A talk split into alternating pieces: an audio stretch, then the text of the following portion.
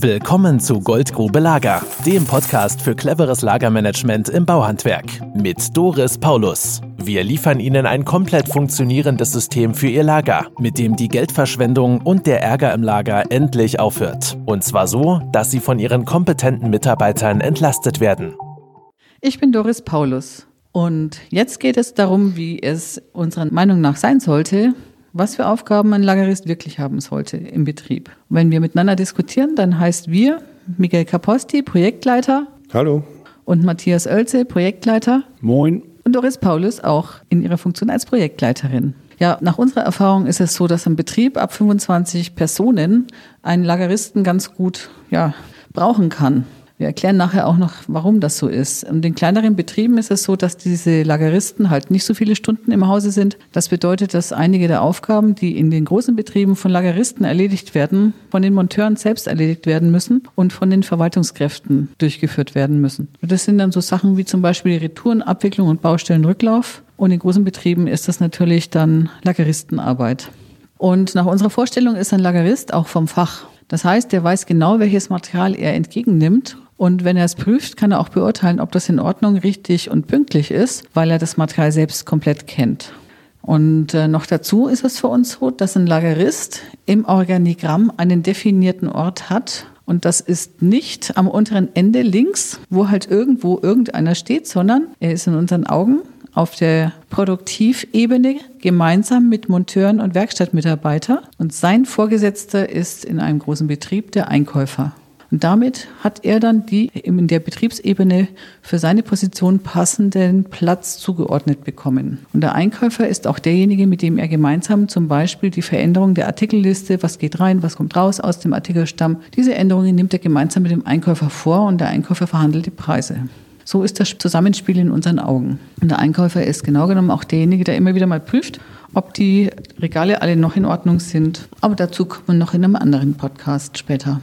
So, welche Aufgaben siehst du denn, Miguel, als die Aufgaben des Lageristen? Ja, in erster Linie ist der Lagerist erstmal für die Warenannahme und die Wareneingangsprüfung zuständig. Das heißt, er prüft anhand der Bestellunterlagen, welches Material als nächstes angeliefert werden soll und prüft dann halt, wenn die Ware angenommen wurde, wirklich halt auf Vollständigkeit, auf Pünktlichkeit, ob die Qualität stimmt, ob die Mengen übereinstimmen. Ja, das ist erstmal die Hauptaufgabe für den Lageristen. Ja, oft ist es halt so, wenn wir halt in die Betriebe kommen, dann wenn es überhaupt eine Wareneingangsprüfung gibt, dann wird die nur mit Hilfe des Lieferscheins gemacht. Das heißt, der Lagerist weiß überhaupt gar nicht, was wirklich bestellt wurde, sondern hat in dem Augenblick wirklich nur einen Lieferschein, wo drauf steht, was halt aktuell geliefert wurde oder eventuell noch, wenn er Glück hat, was in Rückstand stehen sollte, wenn es vermerkt wurde. Dafür gibt es ja keine Pflicht von den Lieferanten, dass sie das draufschreiben. Das ist ja ein freundlicher Zug, wenn sie es machen, ne? Genau, das ist ja eine freiwillige Angabe von deren Seite. Und somit hat er halt auch überhaupt keine Chance, halt nachzuvollziehen, welche Ware wirklich geliefert werden sollte. Daher braucht er halt dazu vernünftige Bestellunterlagen, was bestellt wurde,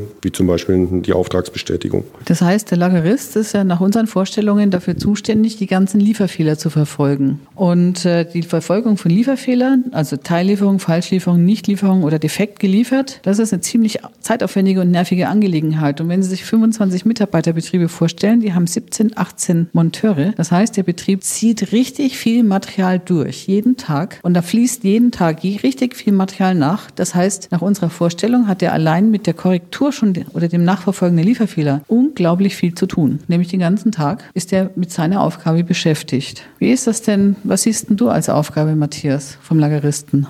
Naja, das Einlagern des Materials ist natürlich auch eine klassische Aufgabe des Lageristen. Ne, oft ist es halt so, Material wird geliefert, es wird angenommen und dann wird es fallen gelassen, liegt irgendwo im Betrieb, im Weg herum und irgendwann erbarmt sich einer der Sachen und räumt sie irgendwo hin und keiner weiß, wer was wann wohin geräumt hat. Ne? Also Einlagerung ist eine klassische Aufgabe des Lageristen und zwar nach einer vorgegebenen Struktur, damit das Material dann auch bei Bedarf wiedergefunden wird. Und zur Verfügung steht für den nächsten Auftrag, der dann gleich morgen früh zum Beispiel beginnt. Und dann haben wir ja noch so ein paar nette Aufgaben beim Lageristen identifiziert, über die sich die wenigsten Betriebsinhaber oder auch Menschen in Betrieben jemals Gedanken gemacht haben. Miguel, was siehst du noch als Aufgaben für den Lageristen? Ja, was noch als nächstes dazu gehört, ist der Baustellenrücklauf. Ne, anhand definierter Prozesse. Das heißt, wenn die Monteure nach Feierabend in die Firma zurückkommen und das Material oder die Baustellenkisten zurückbringen. Im Prinzip alles, was auf der Baustelle übrig blieb, wird ja oft in eine große Kiste geschmissen.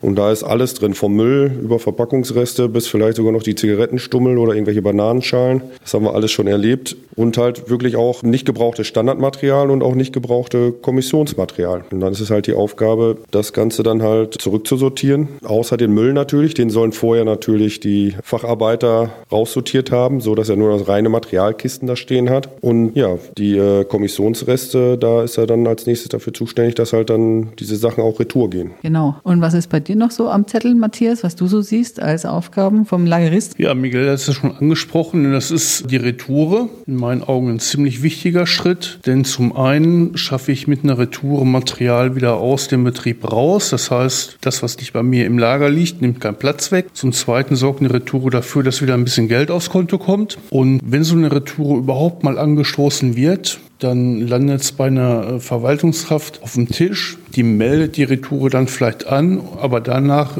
verläuft es in der Regel im Sande, weil niemand die Einhaltung des Abholtermins überwacht. Ne, und das ist auch die klassische Aufgabe des Lageristen, der hat dafür zu sorgen, dass, wenn der Lieferant nicht kommt und zum vereinbarten Termin abholt, das Ganze wieder nachverfolgt wird. Das heißt, er ruft dann beim Lieferanten an und vereinbart einen neuen Abholtermin.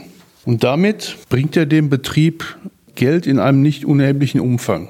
Ne, denn das ist eine Kostenreduzierung, dadurch, dass es die Rückerstattung für diese zurückgegebenen Materialien gibt. Ich weiß, dass sich die Inhaber immer wieder darüber ärgern, weil es Teil einbehalten wird. Aber ich frage ja auch regelmäßig ab, was die Inhaber glauben, was zu viel Material gekauft wurde, weil es nicht wiedergefunden wurde. Und wenn ich dann überlege, dass alles vollgestellt wird mit Retourenmaterial, das hätte zurückgegeben werden können, da sind wir spielend bei 4% vom Materialeinkauf. Das ist normalerweise auch deutlich mehr. Deutlich. Ja, und äh, ich sehe es so, dass auch ein Restemanagement der Kommissionsreste nötig ist. Also das geht nämlich darum, auch beim der Retourenabwicklung zu klären, ist das denn retourenwürdig, das Material? Wird es überhaupt zurückgegeben oder ist es so billig, sodass es sich nicht lohnt, vom Zeit- und Arbeitsaufwand mit den eigenen Personalkosten das Material überhaupt zurückzugeben? Auch diese Klärung hat der Lagerist als erstes zu schaffen. Und wenn das Material dann doch zu günstig ist und man gibt es nicht zurück, dann geht es darum, dass das Material in geregelten Abständen aus dem Betrieb wieder hinausfindet. Das heißt, es wird entsorgt. Und dafür wird ein Turnus festgelegt. Das wird einmal gemacht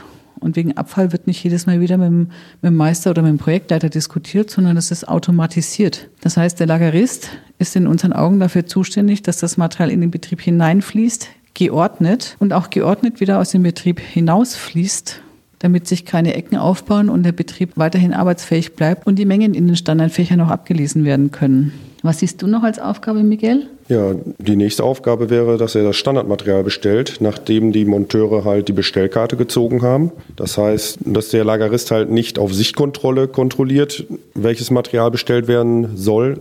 Mit Verlaub, echt eine absurde Vorstellung in meinen Augen.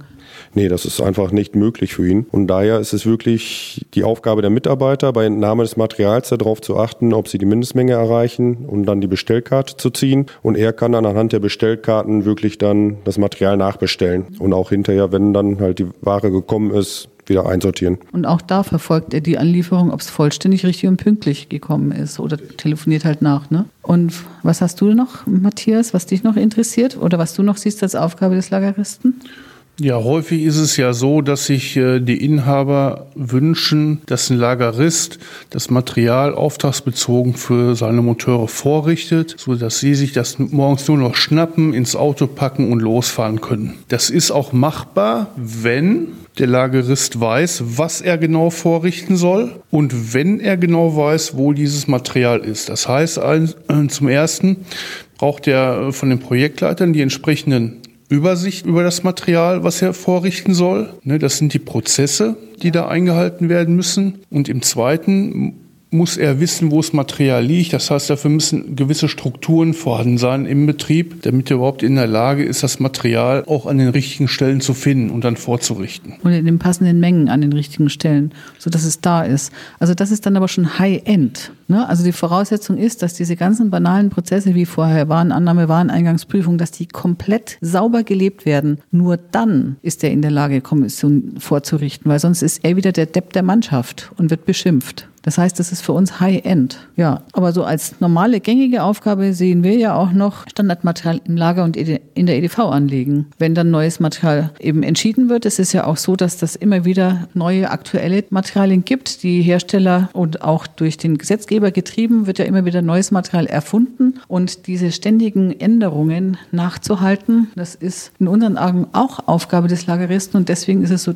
geschickt, wenn er vom Fach ist. Dann bleibt er erstens mal thematisch in seinem Beruf drin und zweitens kann er es sehr gut beurteilen, wie könnte man was zum Beispiel verwenden oder anlegen, mit welchen Mengen. Ja, für uns ist eben das Fazit, was ist er für uns, ein Lagerist? Hochqualifiziert, oder? Hoch, hochqualifizierte und produktives Mitglied der Mannschaft, des Betriebes, ja. Was ist für uns auch noch ein Lagerist? Ja, er kann auch ein geschätzter Ansprechpartner für die Projektleiter und auch für die Monteure im Lager sein, weil er einfach dann den Überblick hat über das komplette Lager. Er hat die Berufserfahrung, die Materialkenntnisse. Das kann halt auch mal sein, wenn ein junger Mitarbeiter mal einen Teil vor einer Baustelle mitbringt und nicht genau weiß, ne, wie ersetze ich das, was gibt es da für Möglichkeiten, dass er ihm das dann vielleicht zeigt und ihm halt auch sagt, was es halt für Möglichkeiten gibt, was man vielleicht gerade aktuell auf Lager hat oder was es uns auch zu bestellen geht. Ne. Also so ein geschätzter Mitarbeiter ist da viel wert an der Stelle. Ja, das kann zum Beispiel jemand sein, der schon längere Zeit im Betrieb ist, auch schon ein bisschen älter ist und sich im Laufe seiner Berufslaufbahn halt die Knochen kaputt malocht hat. Ja, sagen wir es so mal, wie es ist. Ne? Arbeit im Handwerk geht halt auf den Rücken, auf die Knie und diese Leute können halt auf der Baustelle nicht mehr den vollen Einsatz bringen und die sind froh, wenn sie halt in der Position eines Lageristen eine neue Perspektive erhalten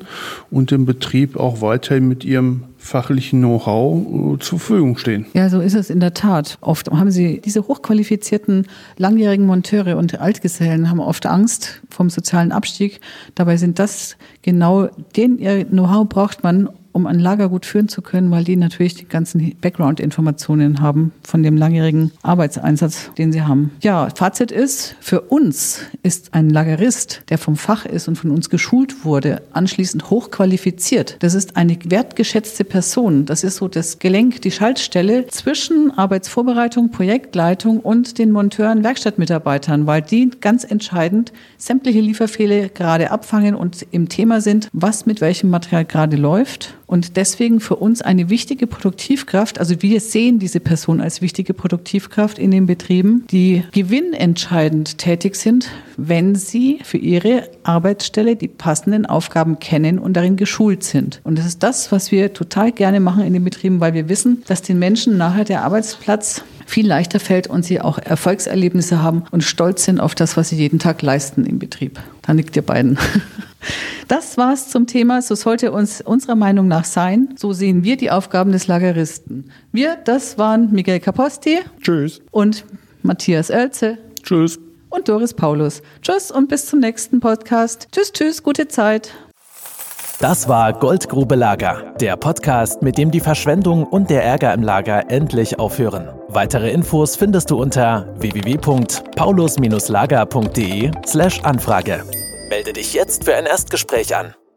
Wenn Sie mehr wissen wollen, melden Sie sich. Gehen Sie auf die www.paulus-lager.de und schauen Sie sich das Erklärvideo an. Nach dem Erklärvideo sind Sie komplett im Bilde, was Sie von uns bekommen und wie wir arbeiten. Füllen Sie bitte den Fragebogen aus, mit dem ich mich auf unser gemeinsames Telefonat vorbereite und tragen Sie sich direkt bei mir im Kalender einen Termin ein, der zu Ihrem eigenen Kalender passt. Also, bis später. Das war Goldgrube Lager. Wenn Sie mehr wissen wollen, melden Sie sich heute noch für ein Infogespräch.